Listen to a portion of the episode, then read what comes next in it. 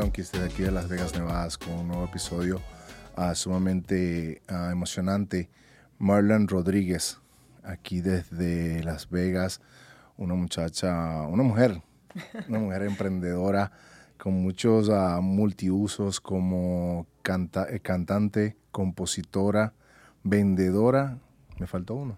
Locutora. Locutora, estrellas reportera. de eh, reportera, estrellas de televisión Univisión, mucha historia, mucha historia que contar. Háblame, Marlene, bienvenido al programa. Gracias, muchas gracias. Un placer estar acá esta noche contigo compartiendo, de verdad que sí. Gracias por la oportunidad que me diste. Sé que es una vida ocupada aquí en Las Vegas y tuviste la, la amabilidad de darme unos minutos de tu tiempo. No, es un placer, es un placer. Verdaderamente es un gran placer estar aquí contigo. Marlene, eres cubana española. Naciste en Cuba. Nací en Cuba. Sí. ¿Cómo fue? ¿Cuántas, ¿Cuántos años tuviste en Cuba? En Cuba viví 18 años. Eh, vine a los 18 para Estados Unidos, ya tengo 21 años acá viviendo. Eh, soy española porque mi papá es gallego y pues bueno, tengo la ciudadanía, tengo muchas raíces de toda la familia, parte de padres gallega y también por parte de madre son isleños, entonces pues tengo una combinación ahí. ¿Cómo fueron esos 18 años en Cuba? ¿Cómo fue tu vida allá? Bueno, la verdad no me puedo quejar, fue una vida eh, muy buena. Este, estudié música, eh, estudié dos carreras al mismo tiempo, gastronomía y música. Estudiaba música en la noche y de día estudiaba gastronomía. Era una muchacha bastante ocupada, donde no tuve mucha vida eh, social. porque estudiaba mucho, pero la verdad que valió la pena, creo. Voy a, voy a hacer esta pregunta porque es sumamente interesante. Hay muchos cubanos, de la mayoría, y gracias a la comunidad cubana que ha venido y me ha ayudado, me ha apoyado aquí en el podcast desde que comencé. No hay esa queja tan grande de Cuba como yo lo había escuchado en años anteriores. No vamos a hablar políticamente, pero quiero hablar sobre la vida que habla la gente desde afuera, que es una vida pobre, una vida con límites, que no comes carne, que no hay pasta de diente, que te cambian la pasta de diente por, por un par de medias. O sea, ¿qué de cierto hay eso? Porque... Sí, es totalmente cierto. Eh, te voy a hacer una pequeña anécdota muy personal. A los siete años en Cuba te quitan la leche. es cuando un niño más la necesita y el gobierno te la quita. Eh, yo no tomo leche hasta el sol de hoy porque mi madre se mataba mucho, pobrecita, para conseguirla. Y yo veía que pasaba tanto trabajo que yo empecé a hacerle rechazo a eso. Wow. Y me quedó un trauma psicológico que hasta el día de hoy yo no tomo leche. Por Nunca eso. más, por eso. Es increíble porque es, me llamó la atención cuando me dijiste, no me quejo, porque como, como, como tú hay varias, varios invitados que han venido, no se han quejado de una, son pocos, creo que uno solo, se ha quejado tanto y ha dicho cosas como que la, la que había yo escuchado en el pasado, como que no se puede vivir, tengo que hacer la cola para... No, nadie, todo el mundo no come carne. De todo, verdad no hay nada. Eh, yo acabo de venir de allá de Cuba. Este, bueno, acabo de perder a mi mamá desafortunadamente hace un mes. Lo siento. Y gracias. Y te digo que yo ni aunque me regalen una casa allá y un millón de dólares, regreso. Regresas allá. La verdad, eh, tengo a mis hermanos todavía allá y, y estoy luchando para tenerlos acá conmigo y el día que los tengas no pongo un pie más allá. De verdad hay mucha necesidad siempre ha habido necesidad, pero en este instante la necesidad es, es extremadamente agresiva. ¿Qué, ¿Qué, fue lo que te hizo a ti tener una vida, una vida normal en Cuba? La verdad es que le doy gracias a Dios que tuve una madre que eh, mejor no la puedo pedir. Era madre soltera, de hecho, y, y me sacó adelante. Mi mamá era una persona muy trabajadora.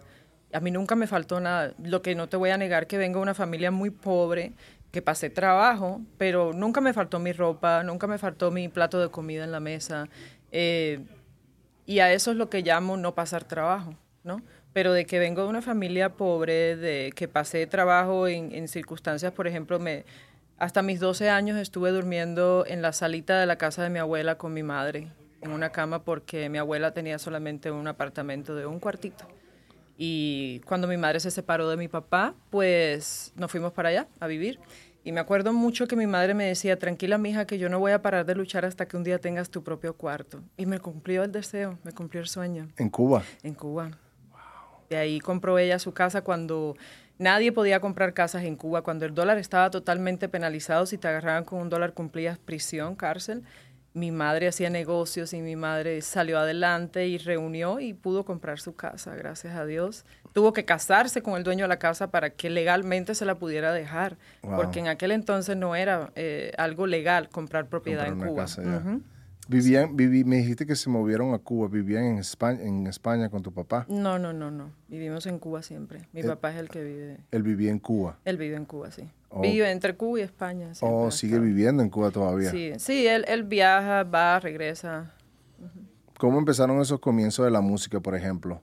La verdad, en Cuba eh, yo decidí a los 13 años que quería ser cantante. Bueno, pues desde chiquitica cantaba, ¿no? Siempre fui muy extrovertida y cuando escuchaba música pues me ponía a hacer mi show delante de la gente. Traía la beta de artista, ¿no? Entonces sí estudié baile, de hecho baile clásico, ¿vale? Eh, desde los cinco, pero a los 13 es donde yo decido que quiero ser cantante. Y me acuerdo que un buen día se lo propuse a mi mamá y mi mamá me dijo, no, eso no es tan fácil. El problema es que estudiar una carrera de música en Cuba conlleva eh, muchísimas cosas porque ese tipo de carreras no salen nunca y cuando salen ya están ya limitadas. limitadas porque las agarran las mismas personas del gobierno para sus familiares, esto, lo otro. Entonces en ese tiempo me acuerdo que yo me enteré que estaban haciendo audiciones de aptitudes en Alejandro García Caturla y dije, me voy a presentar y, que sea lo que Dios quiera. Y me aceptaron. Y ahí fue donde empecé a estudiar. Es increíble que una, una, niña de 12 años tenga la madurez suficiente para ir a, ir, voy a ir a hacer una audición. Me, creo que voy a hacer eso una prueba. Yo creo que a los 12 años a mí me daba miedo hasta ir a la escuela todavía, de lo tímido que yo era.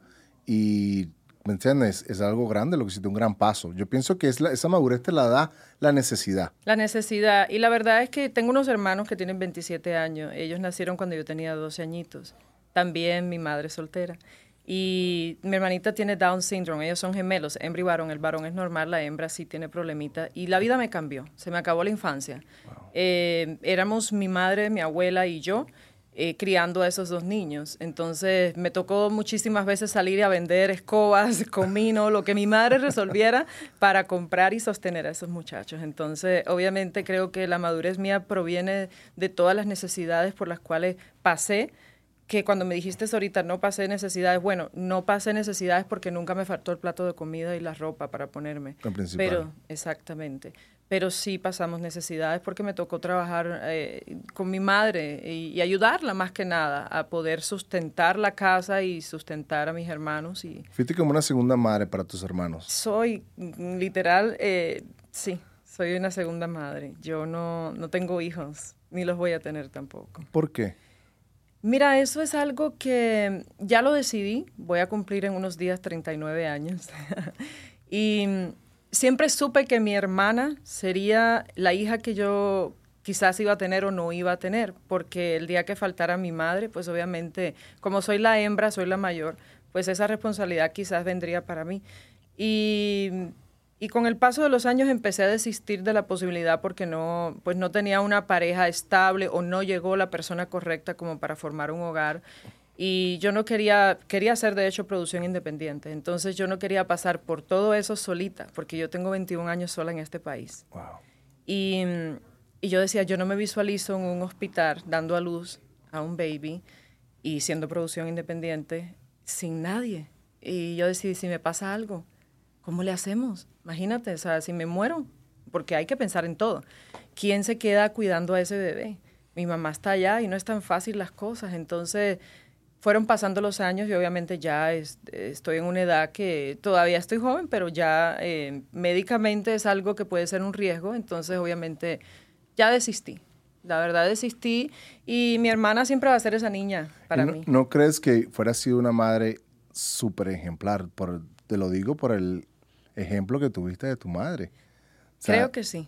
¿No crees que tomaste esa decisión un poquito apresurada, la de no poder tener tu propia tu propia primogénita o primogénito? No, no creo que la tomé más apresurada. Lo que pasa es que, de, verdad te digo algo, en lo personal a veces siento que no hay necesidad ni de, ni de parir para sentirse que uno es una mamá. Yo, como te digo, tengo 21 años acá y desde que llegué estoy ayudando a mi familia. Literal, para mí, ellos siempre cuando me preguntan, ¿tienes hijos? Digo, sí. En aquel entonces tenía cuatro, era mi abuela, mi mamá, mis hermanos. Ahorita me quedan solamente mis hermanos, pero esos han sido mis hijos. ¿Con no quién los se encuentra ellos ahorita? Mis hermanitos están solitos, o sea, el varón es el que está ahorita mismo a cargo de mi hermana y su novia que lo está ayudando. El, mayor no, no, tiene ningún tipo de problemas. No, ellos son gemelos, tienen la misma edad, pero él, es, él no tiene problemas, la niña sí.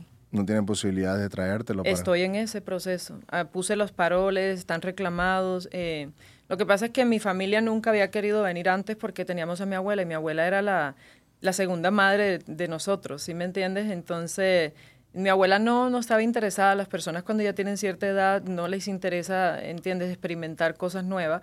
Y mi madre nunca quiso dejar a mi abuela detrás, ni yo tampoco quería que la dejara. Tienes toda la razón. Tengo, por ejemplo, ejemplo a mi madre, que ella está aquí, casi la, casi que a juro, ¿me entiendes? Ella estaba en Venezuela, vino y ella quiere volver a Venezuela, a pesar de los problemas que tiene, tiene el país en estos momentos. es lo que conoce es, es toda su vida allá.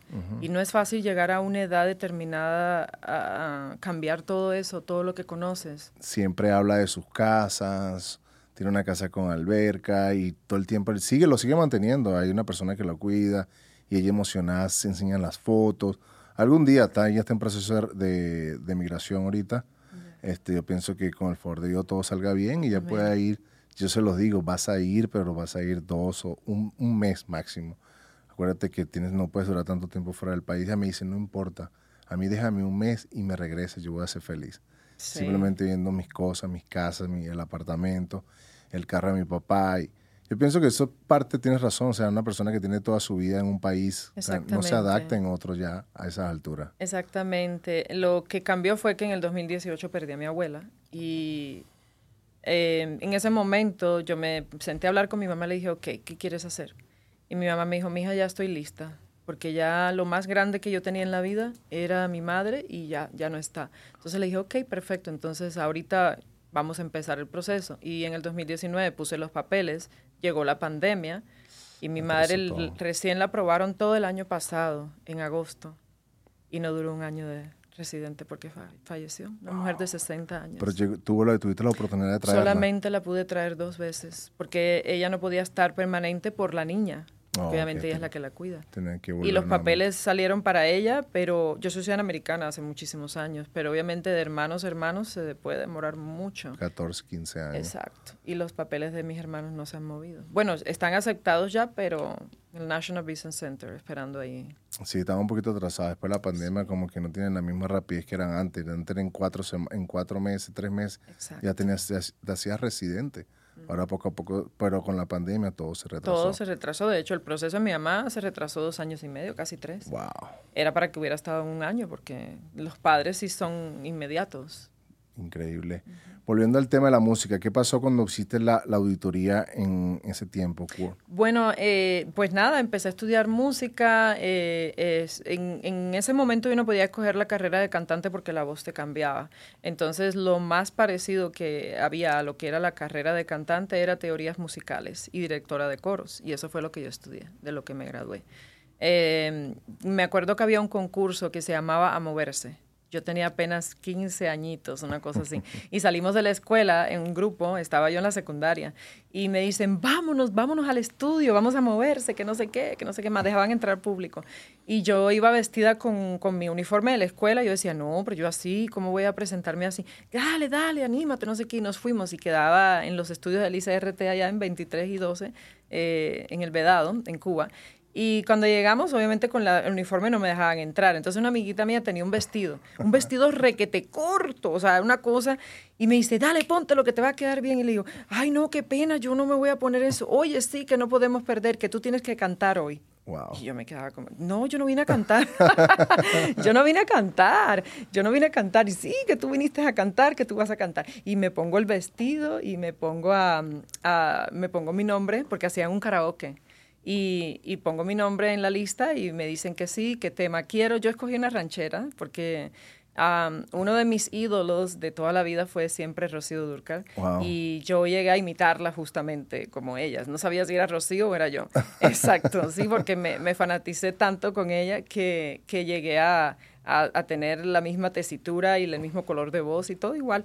Entonces, ese día escogí una canción que se llamaba Fue un placer conocerte Y todos los demás escogieron cosas. Me acuerdo que estaba Noelia en ese tiempo, de moda, Cristian Castro. Y yo decía, pues aquí nadie me va a aplaudir. Aquí yo pensaba, ¿no? Dentro de mí yo decía, nadie, nadie. Yo con esta ranchera, imagínate todo este público que tiene apenas 15, 16 años. Y me llevó la gran sorpresa que era por aplausos. Para escoger el ganador.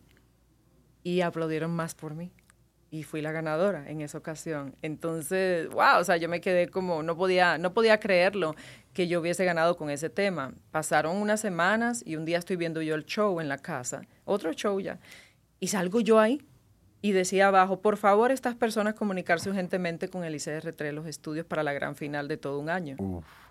Ya, y entonces yo digo, wow, la gran final, y yo, y me escogieron, eran como 30 cantantes. Y voy a la ese, es el espíritu de El espíritu, sí, para mí que está moviendo cosas. Dios mío. Entonces, este, me voy para, para allá, para los estudios. Pensé que me iban a dar la oportunidad de escoger otro tema y me dicen, no, queremos que cantes tu mismo tema. Estaba Elio Revicho, su charangón, estaba la banda NG, había muchos artistas famosos en Cuba. Yo decía, yo cantar esto y todo el mundo con todos esos temas modernos. Y dije, yo yo un poco negativa. Sí, porque siempre he estado negativa, no lo voy a negar. Este, y canto y me llevo la gran sorpresa de que el jurado me escoge como la ganadora, la ganadora de todo el concurso, la mejor de todo el año. Eso generó un boom, imagínate, yo vivía en... Tenías 15 años en ese momento. Sí, y me acuerdo yo, eh, en Cuba es normal, hasta el sol de hoy, pedir a right como sacar la mano y pedir botella, así le llamábamos. Y yo me movía a base de botellas todo el tiempo para ir a la escuela, para estudiar, para todas las cosas. Y todo el mundo me reconocía después de ese show. Tú eres, tú eres la cubanita de la ranchera, oh my God. bueno, no decían oh my God, pero decían canta, oh nos encanta cómo cantas, hoy eres la mejor, no sé qué. Y para mí fue un orgullo enorme, porque a esa edad lograr algo así, y sobre todo, o sea, con un tema como ese, porque no era ni tan siquiera un tema juvenil o de la edad que tenía yo, las personas. Eh, la verdad fue un proceso muy bonito. ¿Qué pasó después de allí en, tu carrera musical? Bueno, después de ahí, este, eh, yo empecé a cantar con una orquesta de son en Cuba, eh, Amaranto es orquesta de son, y cantaba en la tropical y en muchos lugares. Empecé a cantar. Ya era salsa. Ya era salsa. Sí, yo nunca escogí ser salsera pero la vida me fue volteando y aquí y allá y, caigo de salsera en Cuba. ¿Cuál era tu, ritmo de música que tú te identificabas? La verdad, yo soy una persona muy romántica. Yo soy muy romántica y siempre me ha encantado el bolero, la balada, ese, ese estilo musical. Pero la vida siempre me ha llevado por, por otros senderos y casi siempre ha sido la, la salsa porque se me da también fácil. Y, y me gusta, porque me gusta bailar, entonces como que ya es el combo, el paquete, bailando, cantando. Y mm, a los 18 me voy de Cuba y llego aquí a Estados Unidos, a la Florida, porque yo vivía en Miami. Y ahí es donde empiezo en el primer reality show que sacó Don Francisco, que era un Gigante del Mañana se llamaba, en Sábado Gigante. Y me presenté y representé a la Florida, obviamente no gané, pero bueno, a los nueve meses de estar acá ya andaba en la televisión. Y para mí era un sueño, literal, porque nunca pensé que pudiese yo lograr eso, ¿no? Viniendo de Cuba, de una familia muy, muy pobre, de pasar necesidades y, y de no tener a nadie artista en mi familia. Soy la primera, de hecho. ¿Y la única? Y la única, de hecho. Me llamó la atención una cosa que dijiste, es que la, la negatividad, eres negativa la, mayor, la mayoría de las veces que siempre vas a competir o tienes un proyecto ¿Lo has superado? Estoy tratando, estoy trabajando en eso. Hay personas que me conocen y me dicen, Marlon, yo creo que yo me considero una mujer segura de mí misma, pero siempre ¿Exitosa? he tenido... Eh, sí, gracias a Dios he tenido, he logrado sueños y cosas que no pensé nunca que lograría. Eh, pero sí me he dado cuenta que tengo esa parte en mí que, tengo que trabajar mucho en el pensar siempre en positivo, porque siempre ando buscándole la, quinta pata a la mesa. Eh, como que no me la creo, como mis amistades me dicen, es que tú no te lo crees. Aún cuando todavía empecé en la televisión y me estaban pasando cosas maravillosas, yo aún eh, estaba como un poco escéptica de que fuera real lo que estaba viviendo. Yo pienso que eso, eso a mí me afectó mucho, la negatividad en mi carrera como pelotero profesional. Fue, lo admito, este, era como un miedo que sentía del fracasar, ¿Qué pasa si me votan? ¿Qué pasa si me hacen release? ¿Qué pasa si no bateo? ¿Qué pasa si mi brazo no me...? Pero eran, eran, eran anticipaciones al futuro. Yo no sabía lo que iba a pasar. Tenía que pasarme algo bueno para poder yo relajarme, pero, yo, pero la, mayor, la, la, la manera correcta de, de, enfrentar esos retos es de mente positiva. Eso, el béisbol me, me, no, puedo, no puedo decir que no. Tuve una carrera exitosa, no llegué al punto donde yo quería, pero el béisbol me enseñó muchas cosas. Fueron 12 años de carreras, me, me enseñó a, hasta el día de hoy, por el béisbol he conocido a mucha gente, lugares, sitios, cultura, diferentes culturas, gracias al béisbol. Pero no fui totalmente exitoso, no llegué al punto donde yo quería por la negatividad. Por la negatividad. el miedo al fracaso. Eh, eh, eh, yo más que miedo al fracaso era miedo a no ser aceptada. Y creo que eso fue algo en lo cual yo siento en lo personal ahora mirando hacia atrás, porque gracias a Dios tuve muchas oportunidades, trabajé para dos canales de televisión, para tres canales de televisión, y nunca estudié para hacer televisión y se me da natural, me gusta, me encanta, de hecho siento la misma pasión o quizás hasta más que como que cantar, o sea, que realmente es mi carrera, que es lo que estudié.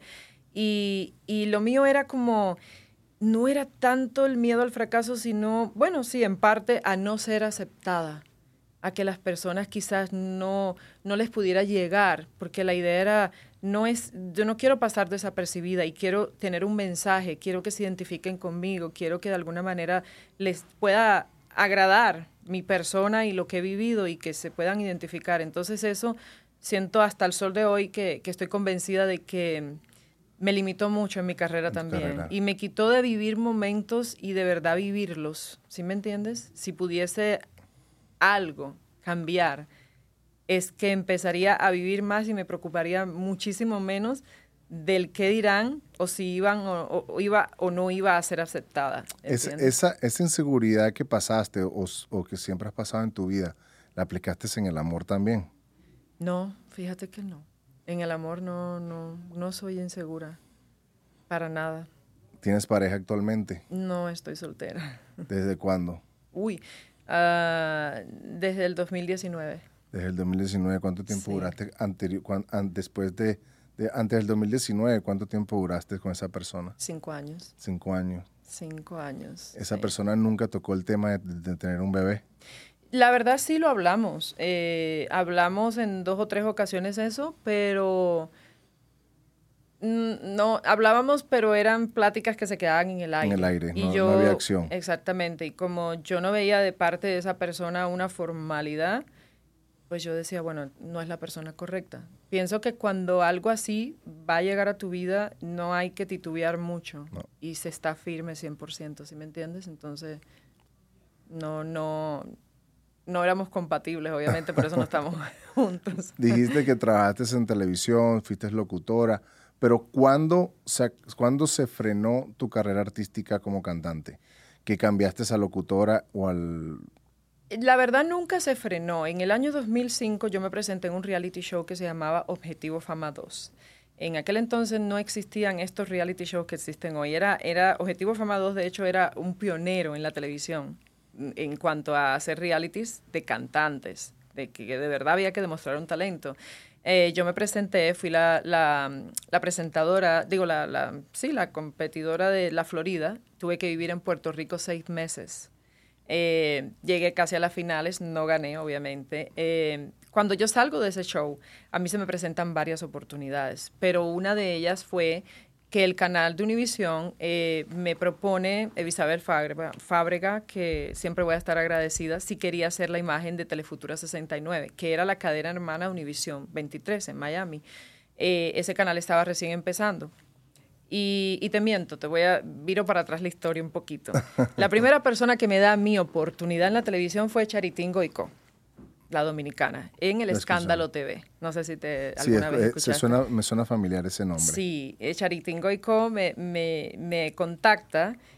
obviamente la producción, no ella directamente, y me dice, oye, Marlan, nos gustaría que vinieras a hacer un segmento con nosotros. Y el segmento se llamaba Bajo la lupa de Marlan. Entonces yo salía a la calle y hacía encuestas y, y y buscaba obviamente ese, ese contraste de las personas eh, que opinaban de un artista o de otro, de la noticia que estuviera en ese momento pasando. Y de ahí es donde a mí se me da la oportunidad de ser la imagen del canal. Y ahí pues entonces empecé a hacer televisión. Y em, a la par de eso, se me, eh, trabajé con Sergio George eh, haciendo temas. Sergio me quiso firmar para, para un dueto, para su discográfica, pero yo no quería hacer, eh, hacer un dueto, yo quería ser solista, solista. Porque yo sentía que yo podía ser solista, ¿no?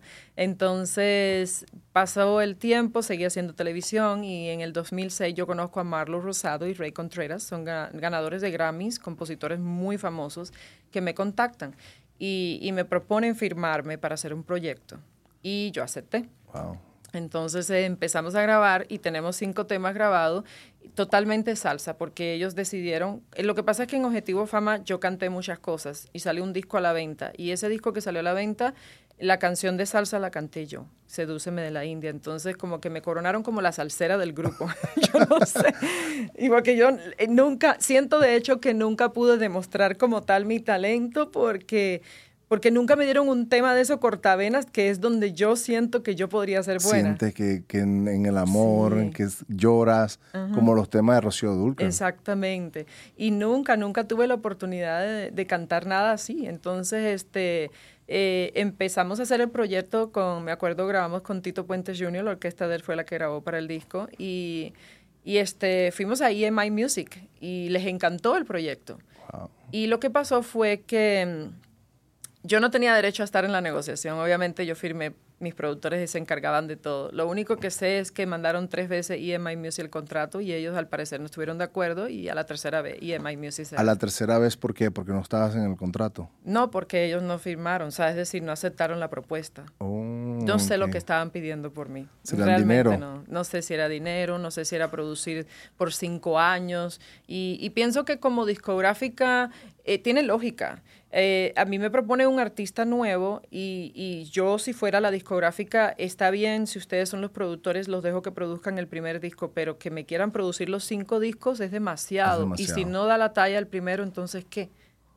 Yo necesito experimentar con ese artista, con otros productores que quizás, entonces ellos querían ser los productores de los primeros cinco años míos firmada. Entonces, siento en lo personal que eso fue lo que hizo que la disquera desistiera porque eh, Adrián Ponce estaba muy, muy interesado en mí, que era el vicepresidente de EMI Music en ese entonces, y me acuerdo que me decía, no solamente te veo haciendo música, sino que te voy a mandar para Televisa a hacer novelas. Y yo me quedo así mirando, como que novelas, yo no soy actriz, porque ya yo había intentado la actuación.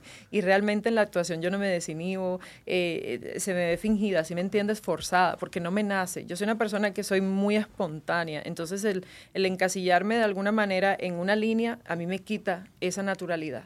Te pone límites. Sí, me limita completamente y, y no sé cómo eh, no sentirme así o fluir sin sentirme así. Entonces, obviamente, siempre dije, la actuación no es para mí. Pero él me decía, sí, sí, sí. Es que tú tienes todo el prototipo de un artista de telenovelas y aparte usted va para Televisa, yo la voy a mandar. Yo decía, no, imagínate.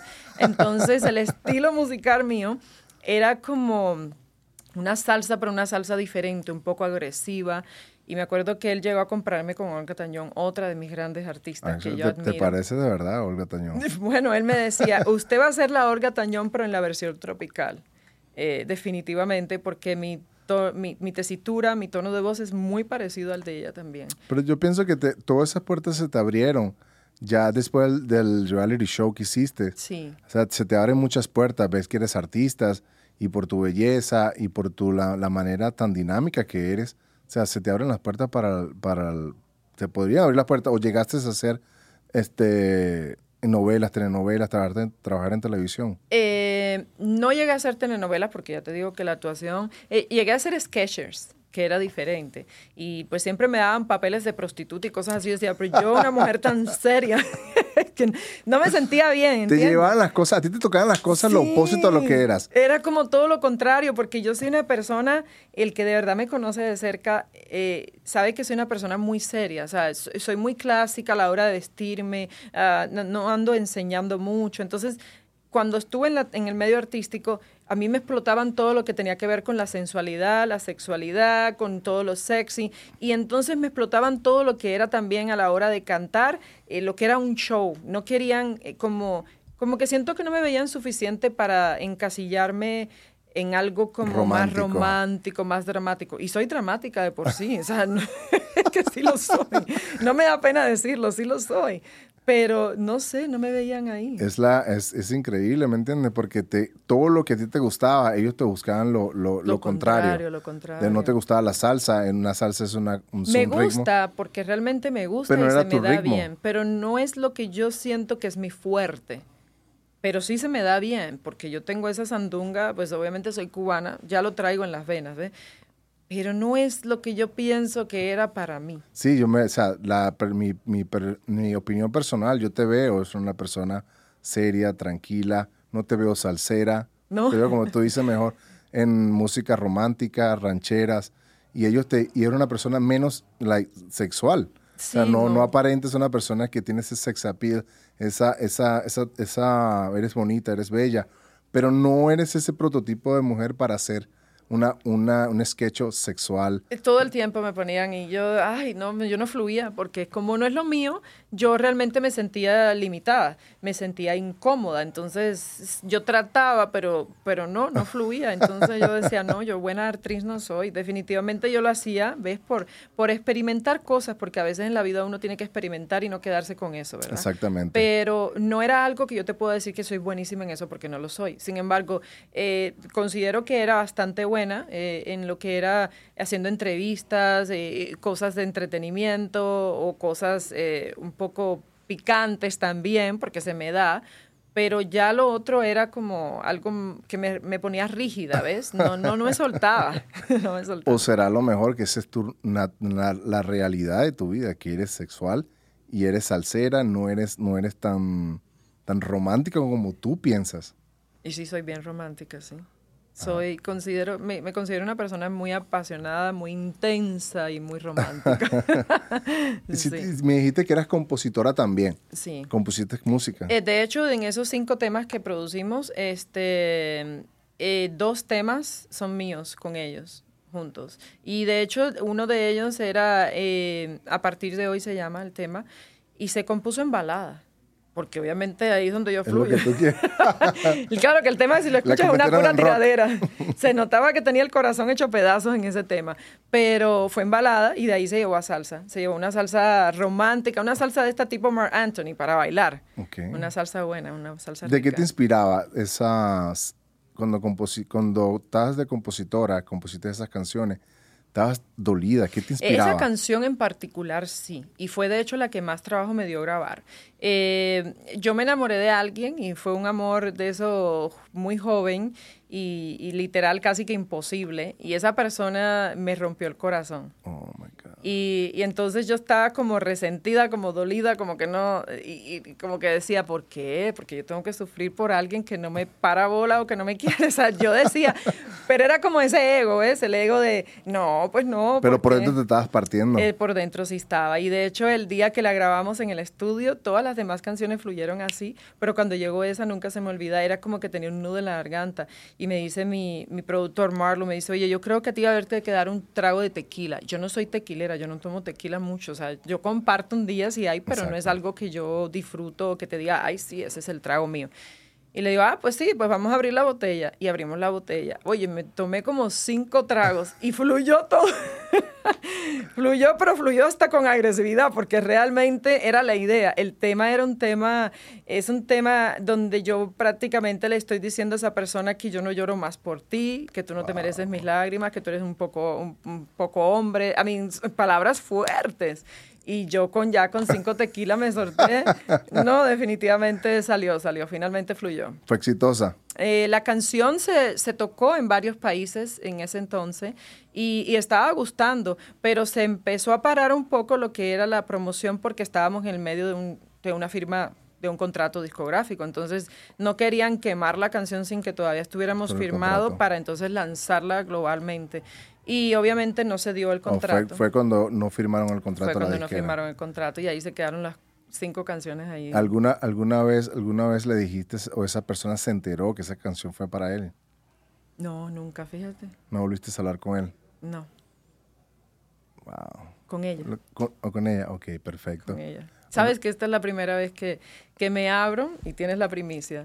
Gracias. De, de sí, de aceptar quién soy, porque me tomó muchos años, muchos años de, de no vivir mi, mi, vida y mi realidad, de por el qué dirán, de esconderme, de no aceptarme y, y pues ya, ya llega una edad en la que no me importa y el que me quiera me, me va a querer tal cual soy, ¿no? ¿Cómo fue ese proceso que gracias por la confianza y la premisa aquí en Latino Junkies, este, cómo fue, qué sentías por dentro cuando tenías que fingir tu, tu sexualidad? Fue, fue muy difícil, la verdad. Eh, primero la aceptación conmigo misma. Yo luché muchísimo contra eso. Eh, yo no quería ser gay, yo decía, no, es que en mi casa me enseñaron que tenía que casarme, tener hijos y todo, ¿no?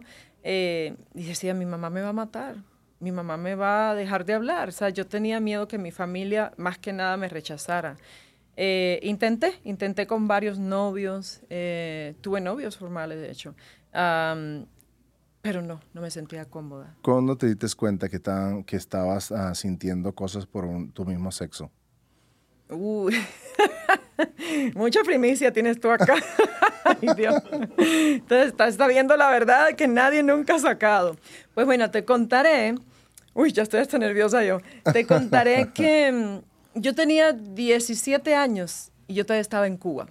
Y un día tuve un sueño con una locutora muy, muy famosa en aquel entonces en Cuba. Y ese sueño fue un sueño muy intenso. Fue un sueño de esos de los que de los que tú no sabes si estás soñando es real. Algo es real.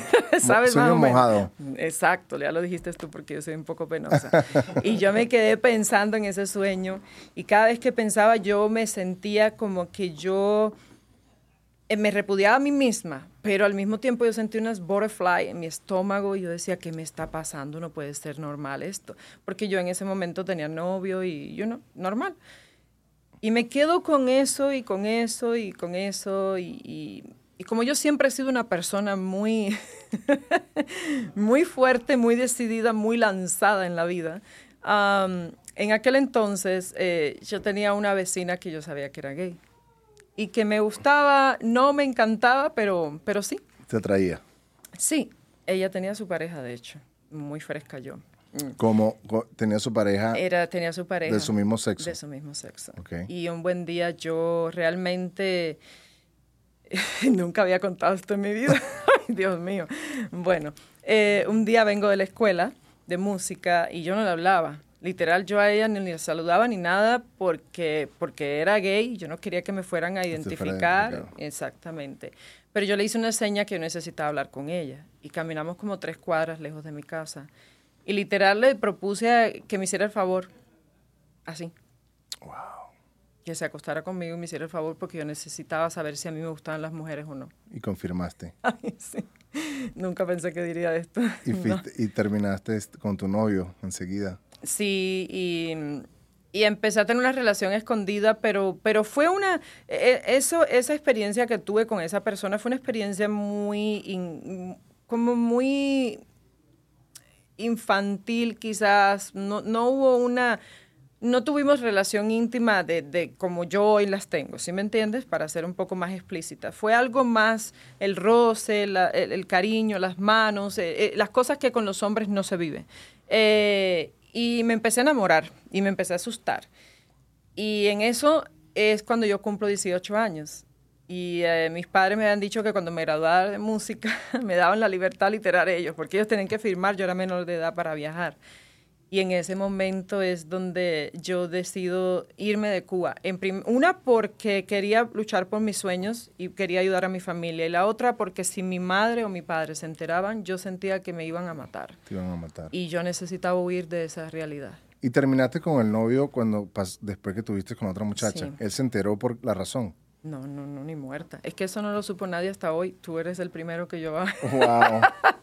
Eh, la gente que ya me conoce, obviamente cercana, eh, lo saben y todo, pero nadie me visualiza así porque yo nunca he sido una persona que, que publico mi vida personal o íntima así abiertamente. Y, y de hecho estuve, trabajé en la televisión y todo, y ese perfil se mantuvo bien bajo. Aunque, aunque ahorita, en estos momentos, ahorita la sociedad quiere ver ese tema como normal, este, tú todavía sigues tú con tus principios de, de, tenerlo ah, de bajo perfil. Mira, no, la verdad en este punto en el que estoy, no. Lo que pasa es que yo soy una persona muy diferente, de hecho, a veces siento que eso eh, eh, no le gusta a mucha gente que, que, de la comunidad porque yo no necesito ir con una bandera gay en la frente, ni tampoco quiero que se me etiquete, porque yo soy un ser humano como tú y solamente lo único que hay de diferencia es que tengo una preferencia sexual, diferente a lo que debería de tener. Pero no me considero un producto de la tienda como para que me digan lesbiana o gay o no sé, soy una persona que no me gusta las etiquetas en lo absoluto. Y por no gustarme las etiquetas he mantenido mi vida en privado porque no siento que sea la incumbencia de la mitad de las personas. que las personas cercanas que me conocen lo saben y me respetan y me quieren y me admiran. Y, y solamente la he mantenido un poco en privado lo que es hacia el público porque siempre la gente quiere juzgar. juzgar. Y no quiero ser eh, objetivo de, de, de, que me juzguen, ¿no?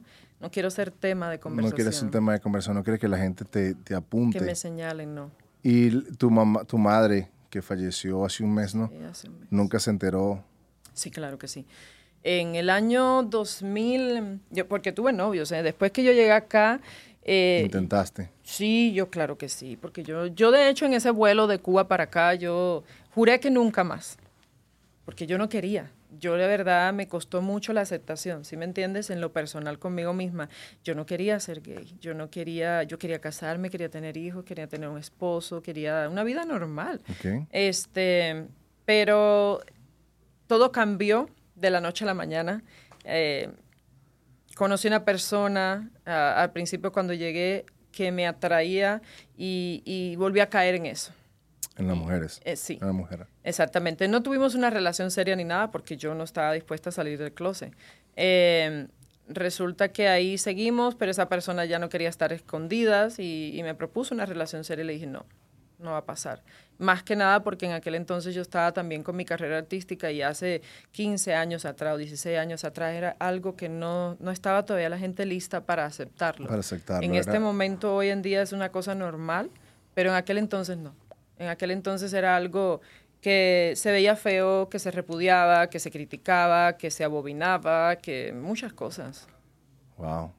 De verdad que gracias por la por la confesión, de ser la, ¿me entiendes? Ser el primero que se acaba de enterar y sí. imagino que hay mucha gente que va, a escuchar el programa, tus amigos, tus amistades. Sí. De verdad que gracias. No, está bien. La verdad te he dado la primicia a ti porque siento que estoy en un momento de mi vida y, me hiciste la pregunta de hijos y eso es una de las, una de las razones. las razones exactamente, porque obviamente al no tener una relación con un hombre, yo tengo que hacer una, una producción independiente. Entonces, eh, como no he tenido una pareja con la cual yo me haya sentido completamente eh, en complicidad para formar un hogar, porque yo no quisiera tener un, creo en el matrimonio aún mi preferencia sexual sea diferente. Eh, deseo algún día poderme casar, de hecho. Eh, ¿Todavía tienes, los hombres tienen esperanza o ya estás decidida a no voltear atrás? Mira, uno nunca puede decir de esa agua no voy a beber porque, porque terminas bebiendo.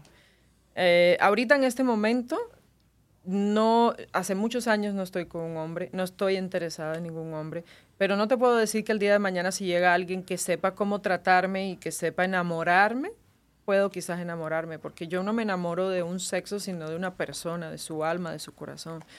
Eso es lo que a mí me enamora. Sería entonces este... Lo que yo no ando intentando con hombres, que es diferente, porque pues existen las personas que, que son bisexuales, obviamente. Exacto, esa la, la era mi, próxima pregunta, que tú dices que todavía hay oportunidad, no dices que no, no cierras la puerta completamente a, la, a los hombres. No la cierro porque porque quizás a lo mejor en el futuro si alguien, no he tenido suerte con las mujeres y no me da pena decirlo, entonces digo, eh, no es que eso me quiera llevar a volver a los hombres, pero no puedo descartar que en el futuro si alguien que llegue, que realmente sea especial y que me haga sentir de igual manera, este, pues pueda pasar. Uno nunca puede decir que no. Unos casos son diferentes, a veces que dice que no te ha ido muy bien con las mujeres en el amor, a veces es, al revés. La las, las mujeres terminan buscando a una mujer trata, para, cubrir el dolor que le ha hecho compartir un hombre, el hecho que le ha hecho sufrir. y terminan buscando, refugiándose en una mujer. En una mujer. Es que las mujeres somos muy sensibles, ¿ves? Eh, nuestra naturaleza es protectora, sensible. Eh, esas cosas el hombre de por sí no la tiene, ¿ves? El hombre es protector, pero en la parte económica. El hombre provee económicamente, pero no es protector en el sentido de, asegurarse de que todo está bien emocionalmente con esa persona. Eh, no digo que todos los hombres sean iguales. Pero me imagino porque son del mismo sexo, son, la mismo, son el mismo tipo de emociones. Exactamente. La mujer está llena de emociones, nosotros también, pero la gente, ellos, ustedes eh, reciben mejor la información cuando se sienten el, el sentido de, de, una, de sentirse mal de una depresión. Exacto. es que sabemos, una mujer conoce a la perfección a otra mujer, obviamente. Exactamente, tienen ese tipo de ventaja. Por eso es lo que yo te dije, que a lo mejor hay muchas mujeres que terminan buscando, después de muchos años de tratar con hombres, terminan con una mujer. Y tenía, sí, todo el tiempo tenía esa pregunta, el por qué, después de años de haber compartido con hombres, terminan a cierta edad, la ley en su edad, compartiendo con una mujer su vida? En lo personal pienso que a lo mejor no tuvieron buenas experiencias. Eh, pienso que quizás esas personas también encontraron en, el sexo femenino la complicidad, el apoyo, eh, lo emocional y también hasta lo sexual, porque obviamente nosotras pues sabemos lo que nos gusta, es más fácil que más ustedes. Secreto que nosotros. Exacto, el hombre tiene que dar un recorrido para llegar y la mujer no. Nosotras tenemos, eh, sabemos los puntos débiles, ¿no? Eh, pasa mucho que hay personas que, yo en lo personal también pienso que esas personas que después de años de matrimonio, cosas así, quizás era que siempre sintieron eso en su corazón pero por la sociedad, por el que dirán la familia, te limita a veces demasiado. El ser juzgado, el, el no sentirse rechazado, te hace que te cases, que tengas hijos, que crees un hogar, pero no es un hogar feliz porque al final del día la persona termina en lo que realmente debió de escoger desde el principio, pero no lo hizo porque le faltó valor. hay mucha gente que se, se, se, se hace infeliz por tratar de hacer feliz a otras personas. Yo pienso que nosotros buscamos, debemos buscar la felicidad donde en realidad está, no buscando, tratando de hacer feliz a las demás personas. Te arruinas tu vida, duras muchos años. Por ejemplo, como hay personas que son gay y, se, y tratan, y hasta hombres que tienen eh, mujeres, tienen familia, pero al final de su vida, casi final de su vida, llegan y se deciden. Pero ya todos estos años han sido infeliz y, todo eso es consecuencia. Los sufren son los hijos. Los hijos, la familia. Eh, yo pienso que es más fácil desde temprana edad decidir tu camino y de esa manera evitas el dolor de herir a las personas porque se hiere una sola vez y sería al principio cuando nada está construido, pero ya cuando existe un hogar, existen hijos, ya es diferente porque ya las heridas son más profundas, eh, e, esos niños nacieron bajo un sistema familiar que es difícil cambiarlo de la noche a la mañana, ¿no? Eh, pienso que es algo que se debería tomar la decisión mucho antes de llegar a ese. Pero también pienso que debería, de, debe ser tu propia decisión, no que otras personas te, te coloquen en tu cabeza que eso es una opción, Exacto. que es un camino que tú puedes recurrir. Hay muchas, eh, he tenido anteriormente podcasts que hablo con personas que son, hablo de la sexualidad y me dicen que están de acuerdo que compartan información en las escuelas. Tengo, tienen mucha razón en lo que dicen que, que, que está bien que le, de, que le den, hay niños que ya son, que ya nacen con ese, con ese aceptamiento que son, que le atrae el mismo sexo. Pero dale la oportunidad de que ellos se abran. No le des la opción a esos niños pequeños o hay otro mundo. Te puedes ir por aquí. si tú me das una opción, yo voy a hacer, yo voy a tener la, en la, ¿cómo se dice? La intuición de, ok, tengo dos, tengo este, tengo... De escoger, de escoger. Mira, eso es algo que, qué bueno que hablas eso porque en lo personal pienso que la sociedad nos ha obligado a regirnos por un sistema que tiene que ser de la manera que es. Eso no solamente se refiere a lo que es la parte sexual, sino también hasta la parte religiosa. Desde que nacemos nos imponen que hay que creer en esto, en lo otro, y, que si no crees te va mal, y que si no es así te va de tal forma, y no nos dejan escoger. Exactamente. Y yo pienso en lo personal que esta experiencia que tú estás viviendo, que yo estoy viviendo aquí en este plano terrenal, es porque necesitamos escoger, tener la libertad de escoger lo que queremos, lo que pensamos y creer en lo que creamos, porque lo escogimos, no porque en mi casa desde que nací me dijeron que era así, o porque en la escuela me dicen que es así, o porque el vecino me dice que es así, o porque la sociedad me obliga a que siga siendo así. Yo no quiero vivir bajo ese régimen, ¿ves? Entonces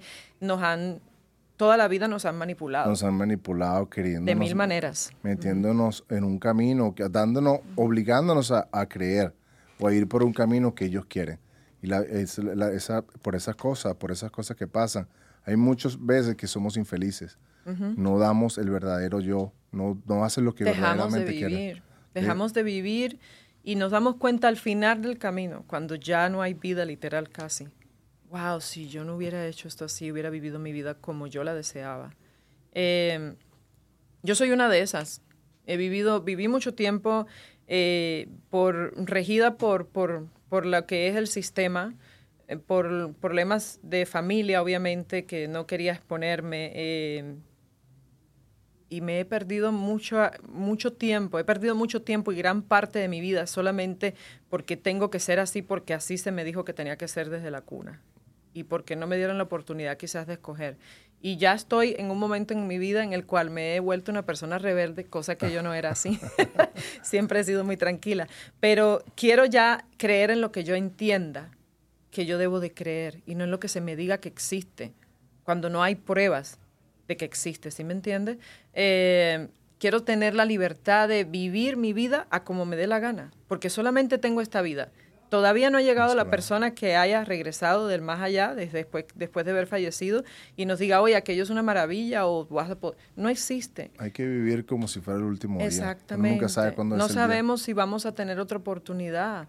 Nadie, está, nadie tiene la seguridad de que exista la reencarnación. Nadie tiene la seguridad de nada de después de que te mueres, que supuestamente hay vida eterna. Entonces, vamos a vivir como, como es, como te sientas sin hacerle el daño, a nadie, porque de eso sí soy partidaria. Soy una persona que digo que para vivir no necesitas aplastar a otro, ni hacerle daño, ni psicológico, ni espiritual, ni mental, ni físico de ningún tipo. Vivir en armonía, vivir en armonía. ¿No crees que te sientes libre ya de hablar tu, tu preferencia sexual, ya que tu madre no está en vida? No le vas a causar no, si sientes un poco que no le vas a causar ese dolor. No, fíjate que no, no tengo ese problema y te voy a decir por qué. Porque yo en el año 2006 le confesé a mi mamá que yo era gay. Y mi mamá conoció a mis parejas y se llevaba muy bien. ¿Y tu papá? Mi papá lo conoció, eh, conoció también en el 2015 sobre mi sexualidad, pero yo con mi padre no tengo una relación cercana desafortunadamente. Él y yo no hablamos nunca y y tenemos problemas. En problemas familiares. Pero mi mamá era lo más importante y gracias a Dios. ¿Ella lo aceptó? Sí, mi mamá sí. y conoció a mis parejas y las quería muchísimo y existía un respeto y un cariño y admiración que era mutuo siempre. O sea, tú volviste a Cuba ya con pareja, ah, ya con pareja del mismo sexo. ¿Qué te dijo la sociedad alrededor de Cuba, ya que en nuestros países no son aceptables? Bueno, la verdad es que no, cuando voy a Cuba voy realmente a enfocarme en mi familia, en ayudarlos a resolver problemas. No me ando exponiendo, pero tampoco, o sea, las amistades de mi mamá sabían, algunas, pero vuelvo y te repito, reitero, no me gusta ponerme un cartel, sabes que yo no, no me interesa. No te importa que la gente sepa. Exacto, sabes que esa es mi vida, es mi preferencia, es, es lo que yo hago de, un, de la puerta de una habitación hacia adentro. Y es algo que tengo todo el derecho de hacerlo porque no estoy ni dañando a nadie, ni, ni juzgando a nadie. Soy una persona que de hecho... no importa que yo sea gay, yo trato siempre, si estoy en un lugar público y hay niños, yo no voy a andar con muestras de cariño, porque para eso tengo mi casa y tengo la vida entera para hacerlo donde me dé la gana. ¿Por qué voy a estar haciendo esas cosas para quizás traerle un, trauma o, algo a esos niños que quizás no tienen o le abres esa los ojos al niño, wow, también lo puedo hacer yo, es normal. Exacto, entonces yo me limito mucho y no me limito, porque la palabra no es limitación, sino me cuido. Respetas. Y cuido y respeto al ajeno. Respeta lo que estás alrededor. Exacto, porque soy una persona que cree mucho en el respeto, ¿sí me entiendes? Eh, el respeto eh, no solamente es tú exigirlo, sino también darlo en la vida y, y tratar a todos con respeto. Entonces, no soy quien para llegar y hacer eso si hay niños, hay otros lugares, yo puedo moverme, yo puedo ir a La privacidad. Exacto. Merlin, eh, nos fuimos, nos desviamos un poco del tema, pero te agradezco nuevamente el- la, la confesión que hiciste hoy aquí en Latino Junkies. pero volviendo al tema de la música, cuando, ¿qué fue lo que me dijiste que hiciste esa canción? No firmaron el contrato. ¿Qué hubo después para Merlin después que Eh, después de eso no hubo el contrato. Yo empecé a trabajar para América TV, un canal local en Miami. Y ese canal, me, eh, trabajé con Alexis Vardés, trabajé con eh, eh, Calando Fuerte, con Ismael Cala también. Trabajé con grandes personalidades que me dieron oportunidades. Era reportera en uno de los shows, era eh, TV host en, en otro. Y en ese momento eh, es por primera vez que empiezo a hacer televisión yo porque un buen día salgo de uno de los shows que yo trabajaba, que era a las 9 de la noche, que era Pride Time, el horario firme, y se sientan los productores de un show que se llamaba Take It Easy conmigo, me dicen, vamos a quitar este show porque no está teniendo rating y, realmente no le está dando dinero al canal, más bien pérdida. Pero antes de hacerlo, nos encantaría, Marlan, que probaras con nosotros, porque no sé, creemos que tú puedes levantar ese rating y que tú puedes hacer algo bueno en ese show. Y yo me quedé así y yo, yo, yo, nunca en mi vida he conducido, o sea, yo no, eh, eh, había hecho reportajes, cosas así, obviamente, pero ya de ser host eh, es otra cosa. Y me dicen, yo sé que tú puedes, me dicen los productores, y le digo, ah, ok, bueno, si tú crees que yo puedo, entonces lo vamos a hacer. ¿Cuándo empezamos? Mañana mismo. No, es que me lanzaron un balde. Digo, ¿cómo que mañana? ¿Mañana? Me dice, sí, mañana mismo. Esta noche te mando el script por el correo electrónico y para que tengas una idea, igual vas a tener un teleprompter, vas a... Y, y yo dije, wow, o sea, esa noche no dormí, imagínate, de los nervios. La ansiedad. La ansiedad y estudiando lo que tenía que decir, tratando de memorizar, porque obviamente yo no tenía esa costumbre de estar leyendo un teleprompter, de tener este el, el, el marcador en el oído que me estén diciendo. Es un poco complicado tener... Exacto. Y, y, y pues ahí empecé. Empecé con Galo Ricarde y éramos dos, eh, eh, él y yo, conduciendo.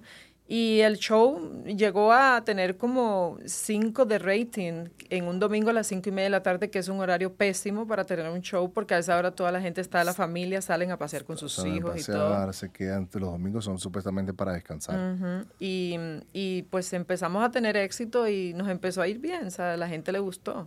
Wow. ¿ya? Y fue mi oportunidad eh, de, de hacer como tal televisión, así, de, de sentirme yo eh, a mis anchas, ¿no? Y, y aún así estaba un poco limitada, porque obviamente era nueva en todo, ese- en todo eso, ¿no? Pero la verdad que, que es una de las mejores cosas Allí que sí me ha te pasado. sentiste libre. Sí, sí, me sentí bastante libre. Te dieron a expresar lo que tú de verdad Ajá. eras. Sí, yo tenía un, un libreto, obviamente, pero yo podía hablar, obviamente, eh, no tenía que regirme por todo lo que estaba ahí. Solamente tenía que seguir el orden como tal de, de cada cápsula que presentábamos, de, de los segmentos que habían y cosas así. Pero sí tenía la libertad de yo poder expresarme y ser yo. Luego Eso allí sí. saltaste a ser locutora. Allí fue donde empecé a hacer la locución. ¿A dónde, a dónde fue que hiciste eso? ¿Dónde fue la experiencia? Take It Easy, se llamaba el show, en el Canal 41, Era en inglés, ¿no? En español En también. español. En Miami. En Miami. ¿Cuánto tiempo duraste en Miami? En Miami viví hasta el año 2009. 2009. ¿Qué te hizo venirte a Las Vegas? El amor. Uh, Te dije que era intenso. lo perseguiste. El amor, sí. Ahí, de hecho, ah, yo conocí una persona que fue mi primera pareja y, y me enamoré y, y fue cuando decidí salir del closet, como quien dice. Eh, venir a Las Vegas eh, era acortar la distancia, obviamente, entre esa persona y yo, pero también era para mí importante porque era eh, eh, involucraba mucho el yo ser yo, finalmente. Es, ah, era una- eh, aquí en Las Vegas son un poco más aceptadas. En ese tiempo ta- eran Las Vegas, ah, Sí. aceptaban ese- el- el- la vida sexual de un diferente sexo. Sí, y, y la verdad, eh, así fue como llegué a Las Vegas. Nunca en mi vida hubiera venido a esta ciudad de no haber sido que conocía a mi primera pareja. ¿Y qué pasó? Eh, desafortunadamente no fluyó. no fluyó, éramos muy jóvenes las dos y, y la verdad no, no, no, no, no fluyó, pero duramos un año ah, ahí, ahí. ¿Por qué tú crees que no fluye el amor, no fluye el amor en tus relaciones?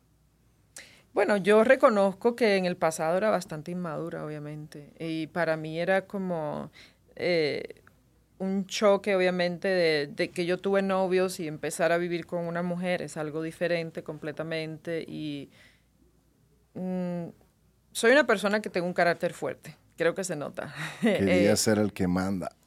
Eh, bueno, siempre he mandado en mi vida, no pretendo mandar a nadie, pero sí siempre he tenido el control de mi, de mi vida. Sí, pero siendo pareja. En la pareja eh, soy una persona que, que, que sí llevaba un poco de control, obviamente. Y la inexperiencia, obviamente, la inexperiencia. Eh, la última relación más larga que tuve fue la, la, que me separé, que duramos cinco años. Las otras dos anteriores duré un año nada más con cada una de las personas. ¿Qué tú crees que es la diferencia de los amores? anteriores en otra época, hace 10 años, ahorita? Mm. Bueno, ahorita no estoy experimentando ningún amor, pero pienso que eh, en lo personal he dado, eh, he mejorado muchísimas cosas. Pero qué tan difícil es ahora en estos momentos, como está el mundo, en conseguir una pareja estable. Uy, para mí va a ser muy complicado, porque soy una persona muy, eh, aparte de que soy artista, suena raro, pero soy bien introvertida no salgo mucho, no, no, no, me hago amiga de cualquiera, eh, eh, mi, mi, círculo de amistades es extremadamente pequeño y en lo personal siento que, que, se me va a hacer muy, muy difícil, sobre todas las cosas porque es que hoy en día se está viviendo un mundo un poco loco y superficial. Muy, muchos, muchos open mind, como dicen. Exactamente. Y yo he cambiado muchas cosas en mi vida, ya no soy la, la la Marlene que tenía 24 años cuando llegó a Las Vegas y por primera vez empezó a tener una relación formal, ¿no? Estable. Entonces ya sé lo que quiero, ya sé lo que no quiero, sé lo que estoy dispuesta a sacrificar y sé lo que no estoy dispuesta a, sacrificar y obviamente tengo ya eh, un estándar que la persona tiene que estar a esa altura y es un poco complicado. ¿Cuáles son los estándares para Marlene conseguir una persona en el amor? Eh, la verdad, más que nada, lealtad, eh, amor, obviamente, sinceridad. No quiero tener hijos. No me interesa estar con alguien que tenga hijos. Por lo menos si son pequeños, no.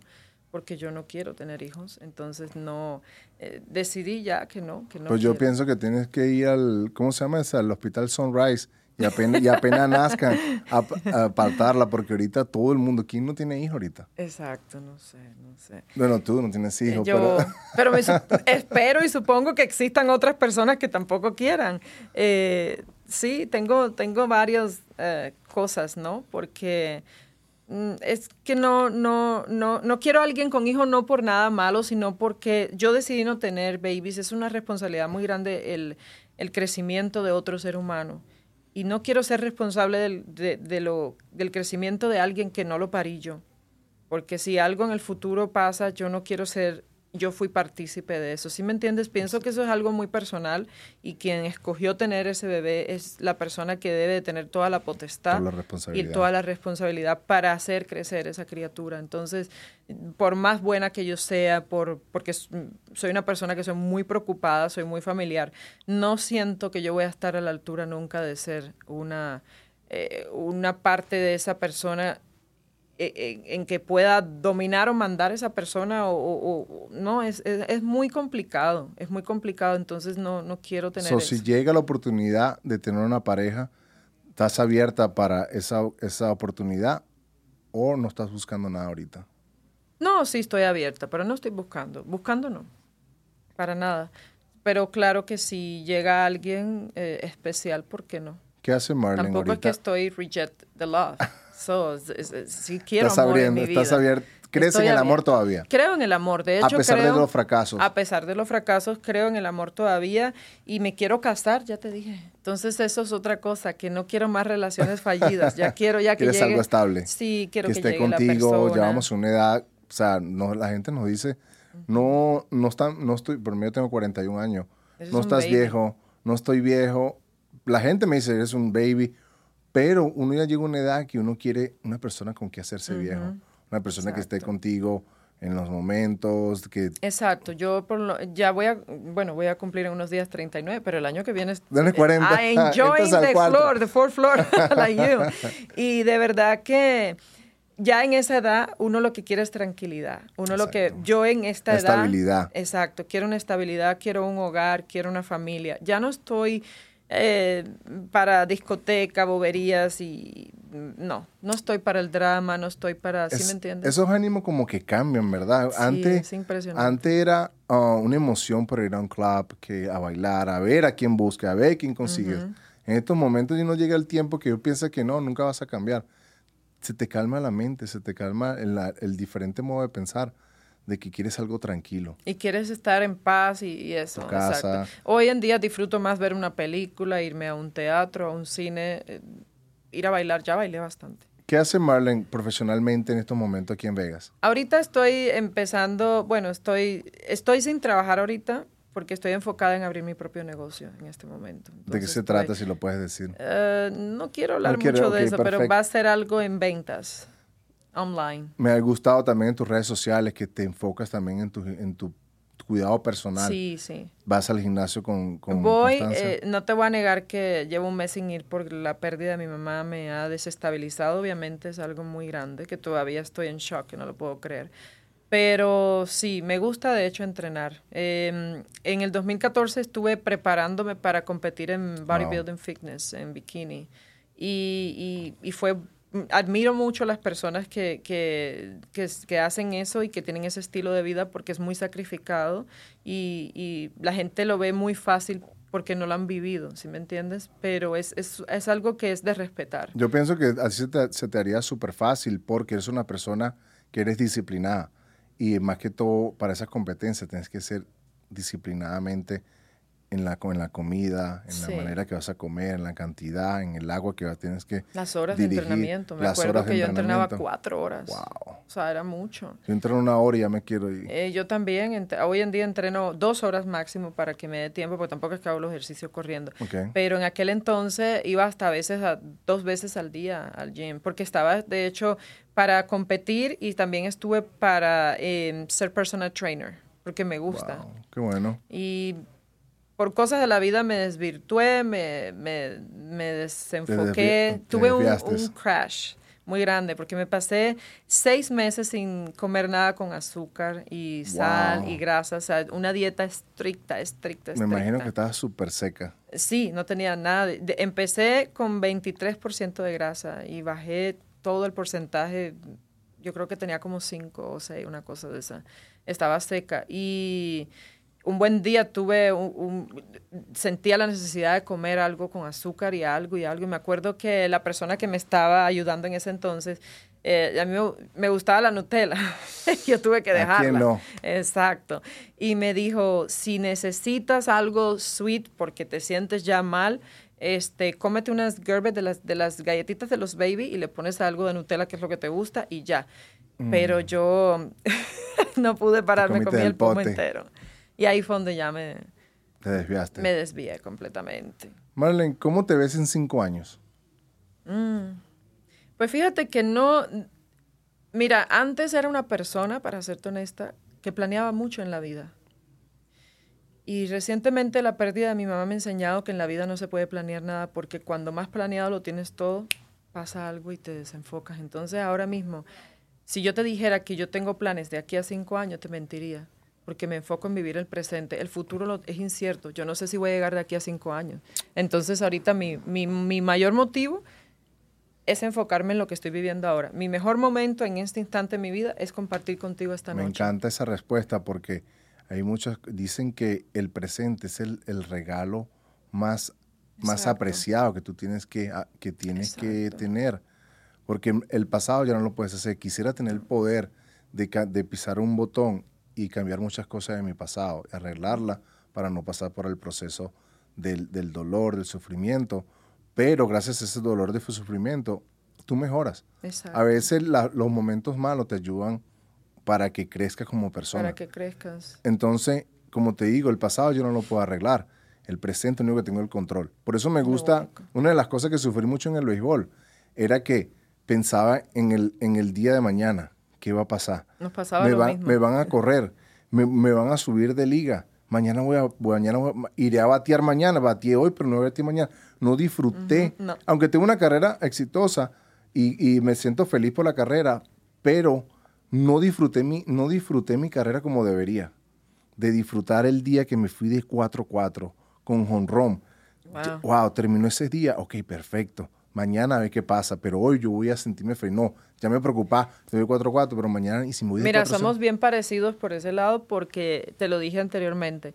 Siento que si pudiese cambiar algo en mi vida, definitivamente sería eso si pudiera traer el tiempo hacia atrás, me hubiera disfrutado. Estuve en un reality show donde se me dieron oportunidades grandes y estaba igual que tú, pensando en mañana. Me van a votar, voy a perder, no voy a ganar. En vez de vivir el momento, en vez de enfocarme en esa canción y en ese instante de tres minutos o menos de tres minutos que yo tenía para poder llegar a millones de personas, era mi oportunidad pero yo estaba muy enfocada en qué iba a pasar y que si tal, que, tal que se saliera mal, que tal que desafinara, que tal que no cantara bien, que el performance no gustara y definitivamente eso es lo que sucedía porque no estaba viviendo el momento, estaba muy adelante, estaba muy en el futuro. Y a mí me pasó una cosa muy, muy parecida cuando mi carrera empezó a declinar. Me estaba yendo súper bien en el 2004, me acuerdo. Y me empezó a ir mal. Me empezó a ir mal. Y me empecé a pensar en el siguiente año no importa. El año que viene sigo siendo, sigo siendo quien soy, sigo siendo prospecto de la organización y no pasa nada. Y yo no sabía que ese era el año que la organización estaba esperando que yo explotara. O sea, yo tuve que haber ese año concentrarme, mejorar, me concentrarme y mejorar los momentos malos y para que cambiarlo a positivo. No, yo estaba era pensando ya en el año que viene. Y fue cuando mi carrera, fue cuando terminó la temporada, no fue el siguiente año, fue horrible. Fue totalmente horrible porque ellos esperaban que yo explotara ese año, ese 2004. Dieras lo mejor de ti. y yo, estaba, yo estaba esperando en el 2005 algo que ni siquiera sabía que iba a pasar. Cambió el nombre del equipo de, Washington, de Expo, cambió a Washington. Fueron gente nueva. O sea, fue horrible ese año para mí. Seguí siete años más jugando, pero para mí nunca llegó una segunda oportunidad. Ese era ese año, era mi segunda, esa era mi era única. oportunidad. Y por el miedo y por, el, y por la ansiedad de pensar qué va a pasar en el futuro. O sea, no pude, no pude controlar esa, esa, ese año. Nos pasó lo mismo, querido amigo. Por eso es que en este instante no me interesa el futuro. En este instante me estoy tratando de enfocar en vivir este presente. Estoy, eh, para mí el mejor momento que yo estoy teniendo en mi vida ahora mismo es estar acá contigo. Gracias. Porque estoy viviendo esto, estoy tratada de estar aquí 100%, aquí, ahora, presente. Mañana no sé, a lo mejor mañana amanezco, a lo mejor no amanezco. Entonces, ¿para qué me voy a preocupar? Me pasó exactamente de lo que a ti. Perdí muchos años de mi vida cuando tuve la oportunidad en mi carrera por estar enfocada en el futuro si llegaba, si no llegaba, si, si iba a ser exitosa, si no lo iba a hacer, y dejé de vivir el momento. Y desafortunadamente el tiempo no regresa. No.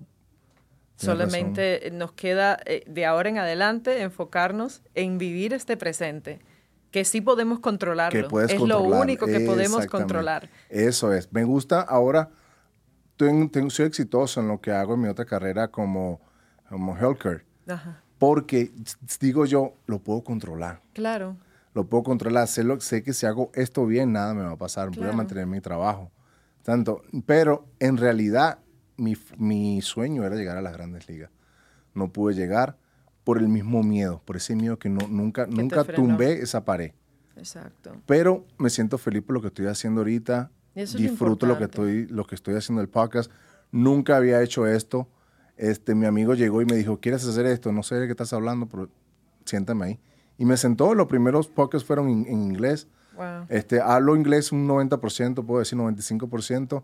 Me defendí poco, a, poco a poco y luego me dijeron, lo haces en español. O sea, sigo aprendiendo.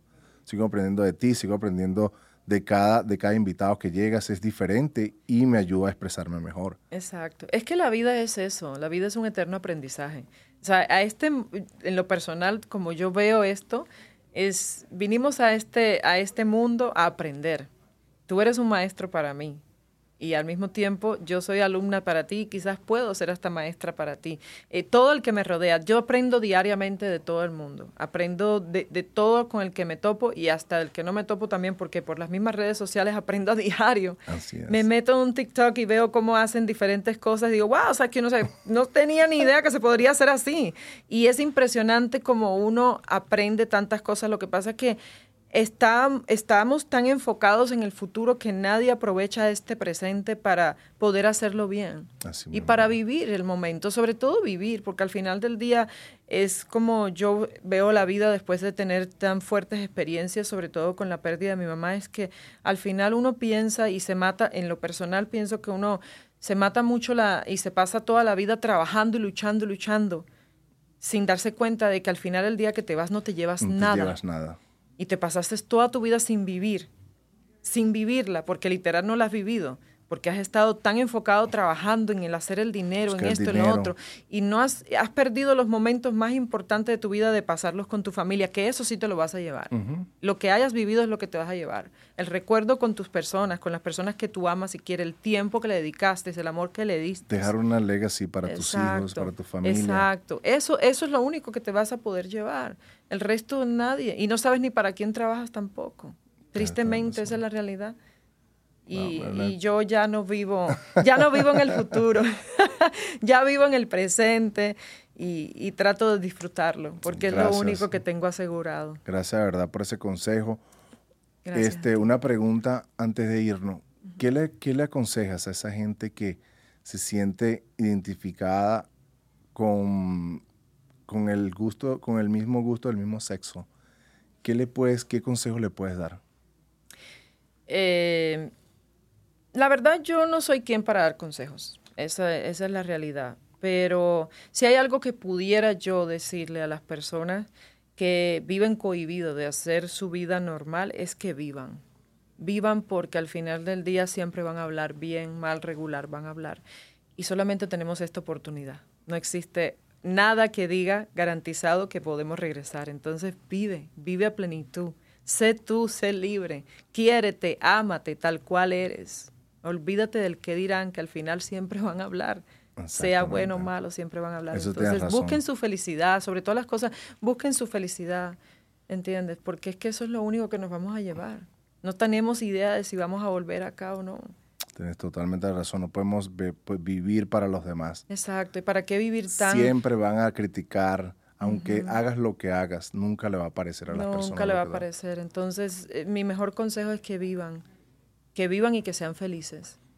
y la felicidad no depende de nadie, que eso es algo que depende me gusta. De ti, depende de ti mismo, de ti mismo, como veas la vida. Exactamente. Eh, la felicidad no es ni tan siquiera, es una decisión que tú tomas todos los días cuando pones los pies fuera de tu cama. Hoy quiero ser feliz o hoy voy a ser infeliz todo el día. Exactamente. Es, yo lo veo desde este punto de vista. Es, es una decisión que tomas por tu estado de ánimo.